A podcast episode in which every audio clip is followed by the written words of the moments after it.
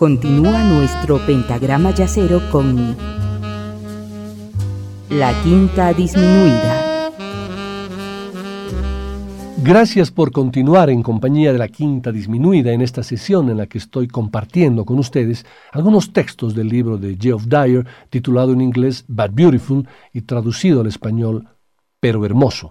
De antemano uno sabe que la vida de los grandes músicos de jazz se presta para la hipérbole, por complejos, desmesurados, volátiles, furiosos, geniales, no es de extrañar que este asombroso ejercicio literario entre la ficción y la realidad haya nacido sin querer, como quien improvisa un solo. Las historias de los jazzistas superan las lógicas de lo real, como su música misma. Y el inglés Geoff Dyer no pretendía sino incluir algunos detalles pintorescos a crónicas de hechos reales.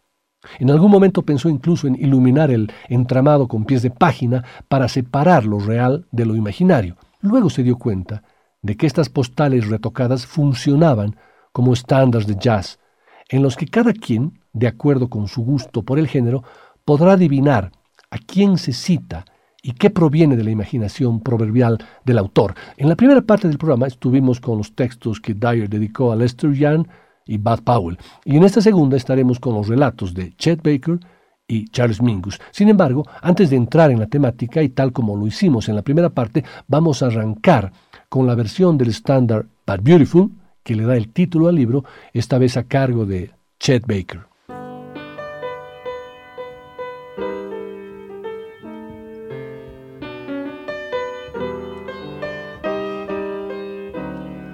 Love is funny. It's a quiet it's mad. It's a good thing or it's bad, but beautiful. Beautiful to take a chance, and if you fall,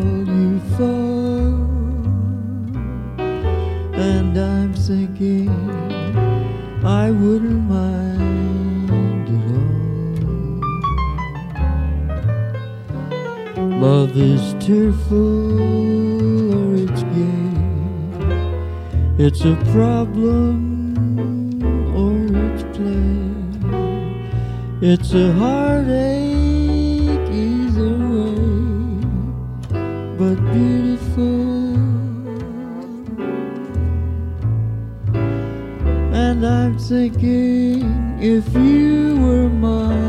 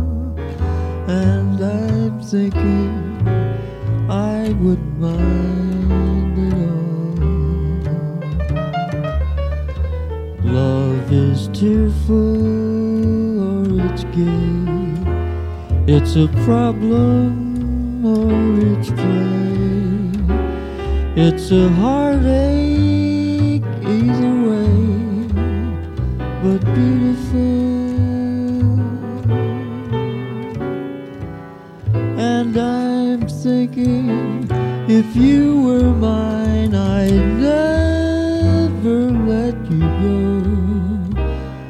But that would be beautiful. I know.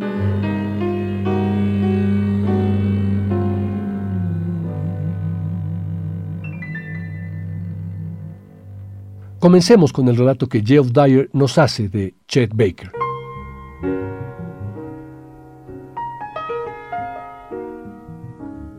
Se sentó al borde de la cama tocando flojito, encorvado sobre la trompeta como un científico mirando por el microscopio, desnudo salvo por los calzoncillos, marcando con un pie un ritmo lento como un reloj en una casa vieja, con la campana de la trompeta casi rozando el suelo.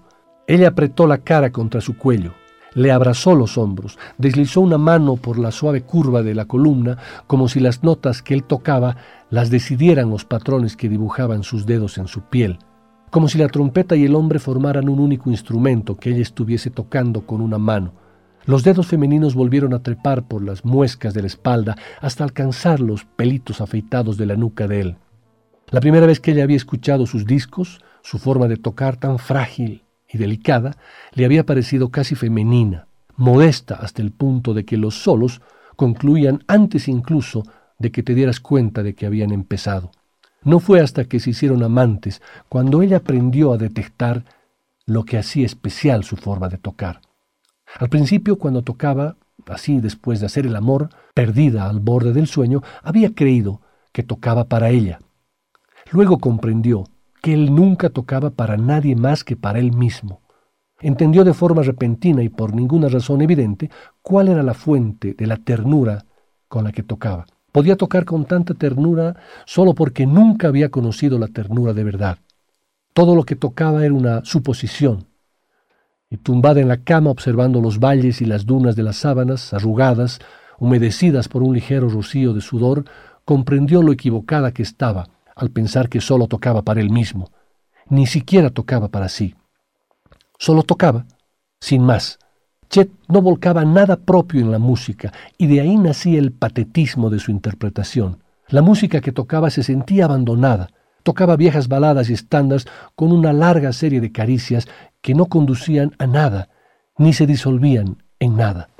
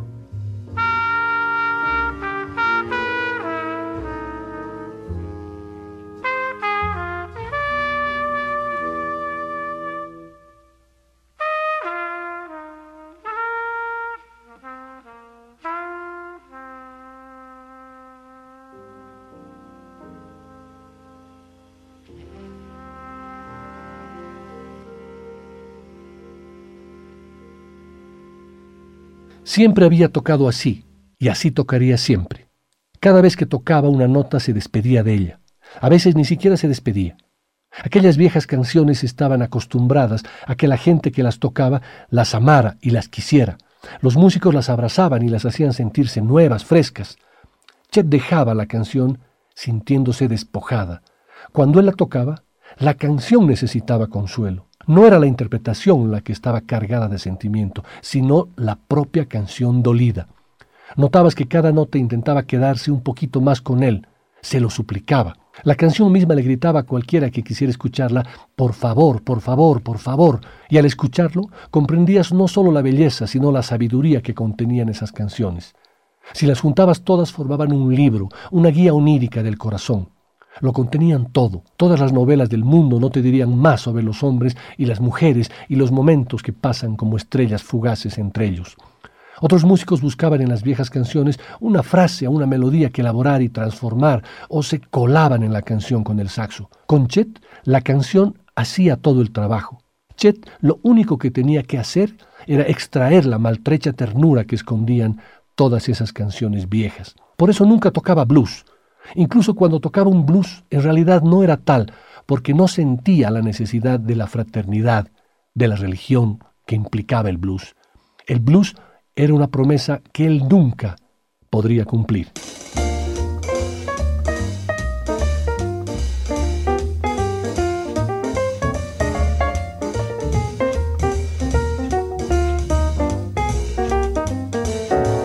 You make me feel so young. You make me feel so spring is sprung. And every time I see you grin, I'm such a happy individual. The moment that you speak, I wanna go play hide and seek.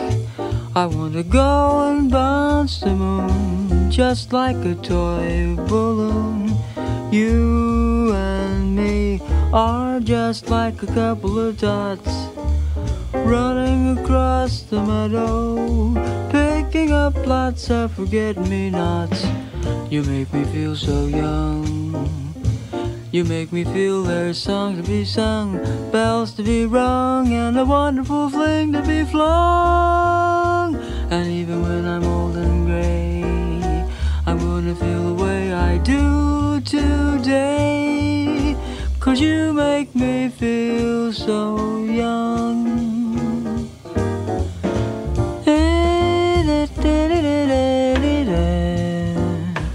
You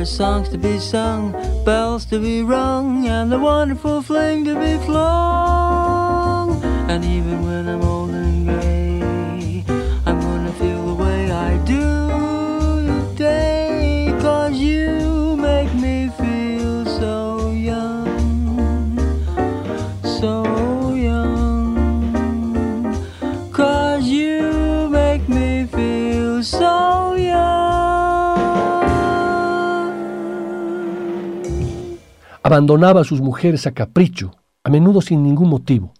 Normalmente volvía con ellas, igual que de vez en cuando regresaba a ciertas canciones. Había dejado a tantas mujeres que a veces se preguntaba si no sería eso lo que les atraía de él, el saber que las abandonaría, ser completamente egoísta, indigno de confianza, informal y vulnerable. Era la combinación más atractiva del mundo. Una vez se lo había contado a una mujer y ella le había replicado que eso lo sabía cualquiera, que cualquier tipo podría explicártelo. La misma mujer le dijo que leía las manos y las cartas del tarot y se ofreció a echarle la suerte. Él tenía 28 años y pensó que, ¿por qué no? Se sentó enfrente de ella mirando la bola de cristal de tienda de regalos y las cartas desplegadas a la luz de las velas, fascinado por los colores y la belleza de lo que mostraban. Un mundo de imágenes más simples e incluso más generales que las que ofrecían las canciones que él cantaba. Estas imágenes contienen todas las permutaciones y posibilidades de la vida, dijo ella en tono serio. Él contempló cómo ordenaba la baraja, cómo señalaba una carta primero y luego otra, y escuchó la larga lista de tribulaciones que le deparaban los próximos veinte años. La dejó terminar. Vio que esperaba alguna reacción por su parte. Encendió un cigarrillo, expulsó una fina niebla de humo y, apoyando una mano en la rodilla de la mujer, le dijo, Entonces, ¿para qué tanta prisa?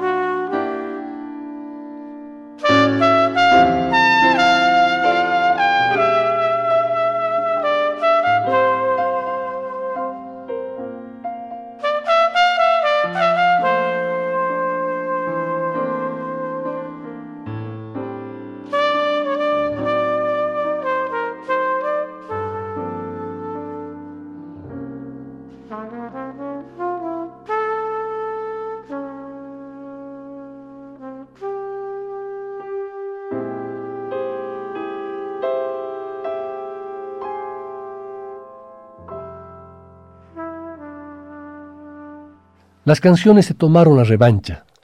Él las abandonaba una y otra vez, pero siempre regresaba, siempre volvía con ellas. Así como antes elegía cualquier canción a su antojo y le bastaba susurrar cuatro frases para hacerla llorar, ahora las canciones no sentían nada y no les afectaba su modo de tocar. Levantar la trompeta le dejaba sin aliento para soplar y cada vez que cantaba las letras de las canciones con una voz suave y frágil como el cabello de un bebé. A veces acariciaba sus viejas canciones con tanta ternura que recordaban lo que habían sentido en otro tiempo, la facilidad con que sus dedos y su respiración las excitaba, pero sobre todo se apiadaban de él, le ofrecían un cobijo que él apenas tenía fuerzas para aceptar. Donde quiera que iba la gente quería conocerle, hablar con él, contarle lo que su música significaba para ellos. Los periodistas le hacían preguntas tan largas que se contestaban con un simple gruñido afirmativo o negativo. De todas las cosas que nunca le habían interesado, probablemente hablar era la que le dejaba más indiferente. A veces se preguntaba si había mantenido alguna conversación interesante en toda su vida, aunque le gustaba rodearse de charlatanes, gente que no esperaba que le contestara. Su forma de tocar era lo mismo, un modo de decir nada, de moldear el silencio, de darle cierto tono. Sonaba íntimo porque era como si alguien se sentara delante de ti, concentrado en lo que se decía, esperando tranquilamente su turno para hablar. En Europa la gente se aferraba a cada una de sus notas, acudían en rebaños porque cada actuación podía ser la última. Escuchaban en su música las cicatrices de todo por lo que habían pasado. Creían que estaban atendiendo, penetrando en la música, pero en realidad no ponían suficiente atención. Ese dolor no estaba. Simplemente Chet sonaba así. Habría sonado así con independencia de lo que le hubiera pasado. Solo sabía tocar de una manera, un poco más rápido, un poco más lento, pero siempre con el mismo sentimiento, una emoción, un estilo, un tipo de sonido. El único cambio derivó de la debilidad, del deterioro de la técnica. Pero ese deterioro del sonido también lo reforzó, le aportó un falso patetismo que no habría tenido si su técnica hubiera sobrevivido a los daños que él mismo se infligía.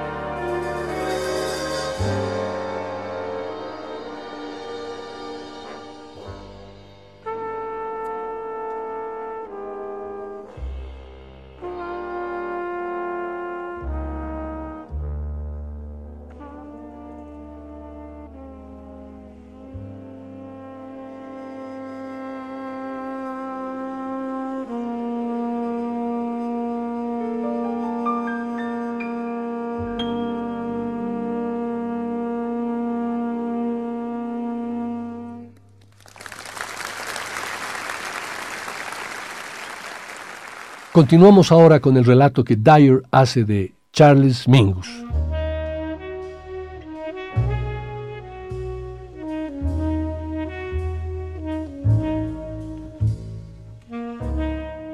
La rabia nunca le abandonaba. Incluso en calma, el piloto de su rabia seguía parpadeando, dispuesto a saltar en cualquier momento. Hasta cuando estaba tranquilo, una parte de su cabeza chillaba. No sabía por qué era así, pero sabía que tenía que ser así. No había otra. Su rabia era una forma de energía, parte del fuego que le recorría por dentro. Por eso, había crecido tanto, para tratar de acomodar todo lo que ocurría en su interior, salvo que tendría que haber sido del tamaño de un edificio para contenerse. Era como un país donde la temperatura cambiase bruscamente cada pocos segundos, pero todo fuera abrasador. Un frío abrasador, un calor abrasador, una lluvia abrasadora, un hielo abrasador. Su cuerpo tenía un clima propio, cambiaba con el transcurrir de los meses, engordaba 25 kilos en nada y luego los adelgazaba igual de rápido. A veces era gordo o tan solo corpulento, pero sobre todo crecía, su cuerpo iba adoptando la forma de un suéter viejo. Probó dietas y pastillas, pero habitualmente ingería tres o cuatro cenas por noche, cada una acompañada de extras y guarniciones y rematada por un par de cuencos de helado. Nunca se hartaba del helado, cualquiera que fuera el sabor. El tipo daba igual. Una vez perdió 18 kilos con una dieta y nadie se dio cuenta. Fue como quitar un par de libros delgados de una biblioteca del tamaño de una casa. Así como debías encontrar tu propio sonido, tenías que dar con tu tamaño, y la tradición decretaba que cuanto mayor, mejor. El peso nunca lo ralentizó. Cuanto más engordaba, más intenso se volvía, como una bolsa llena a reventar.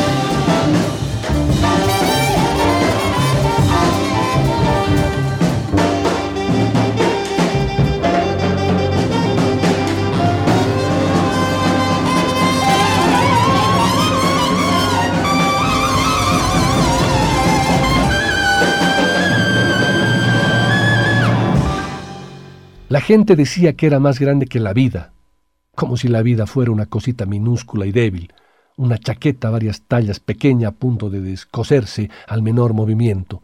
Mingus, mingus, mingus. No un hombre, sino un verbo. Incluso el pensamiento era una acción, un impulso interiorizado. Gradualmente fue asumiendo el peso y las dimensiones de su instrumento. Pesaba tanto que el contrabajo simplemente le colgaba del hombro como un talego. Podía obligarlo a hacer cualquier cosa. Algunos tocaban el bajo como escultores, grabando las notas en una roca inmanejable. Mingus lo tocaba como si peleara, acercándose, trabajando por dentro, agarrándolo del cuello y punteando las cuerdas como si fueran tripas. Tenía los dedos duros como alicates. La gente aseguraba haberlo visto agarrar un ladrillo entre el pulgar y el índice y dejar dos hoyuelos en el lugar de contacto.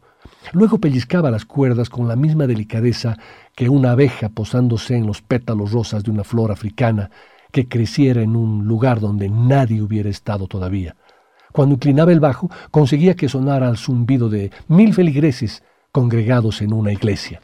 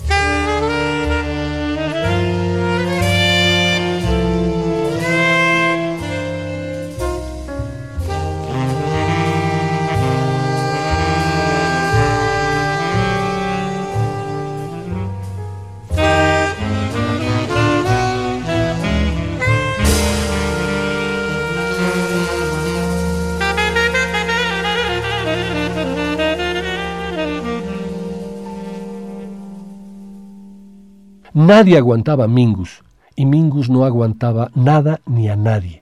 Había decidido que nada se interpondría en su camino, nada, y de resultas la vida se convirtió en una carrera de obstáculos. Si hubiera sido un barco, el océano se habría interpuesto en su camino.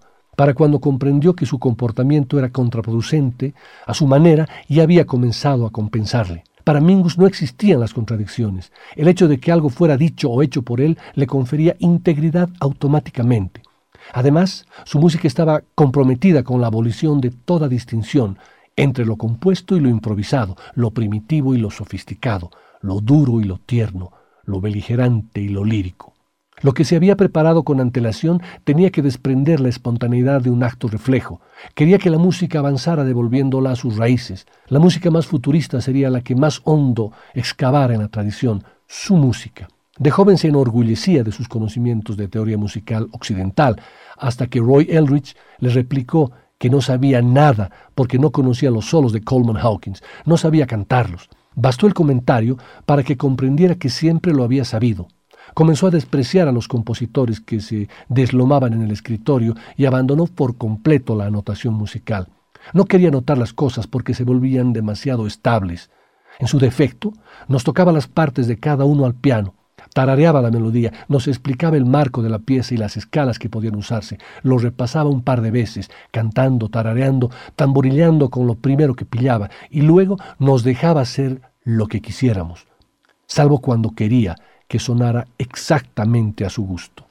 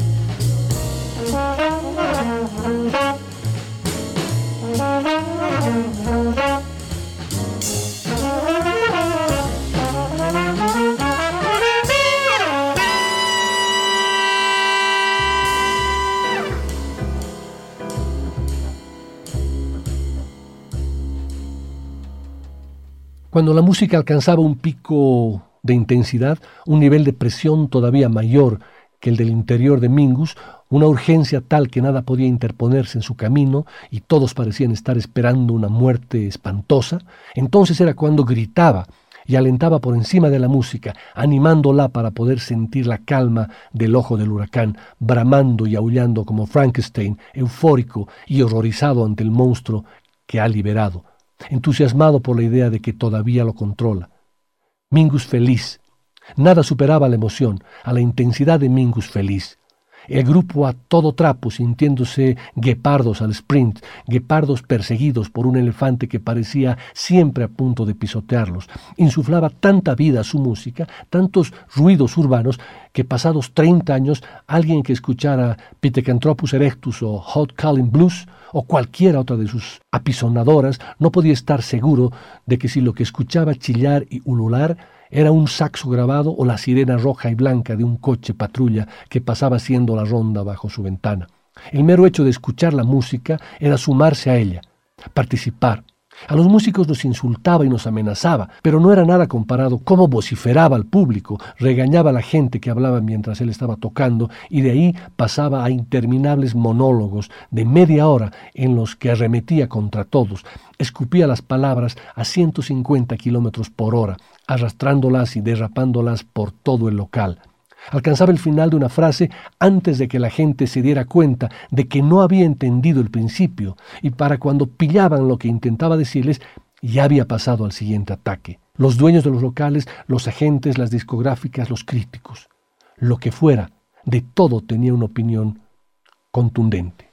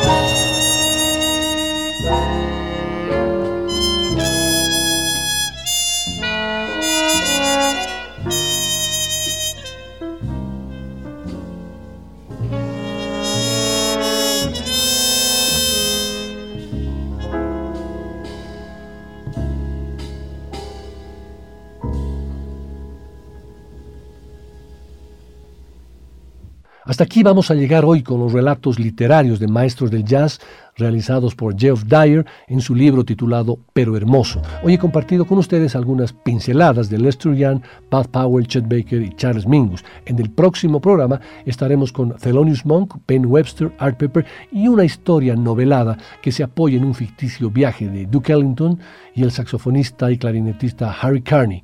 Este hecho dota la lectura de un tono onírico que se asocia armoniosamente cuando uno escucha jazz, dibujando al mismo tiempo emociones reales e irreales. El viaje de esta pareja entre show y show, con sus convenientes paradas en cafeterías de carretera, las anotaciones de ideas en servilletas de papel o conversaciones típicas del mundillo musical, hacen que posteriormente los relatos reciban como recuerdos impresionistas, con la alternancia de episodios biográficos y fantasías poéticas. Muchas gracias y hasta el próximo jueves.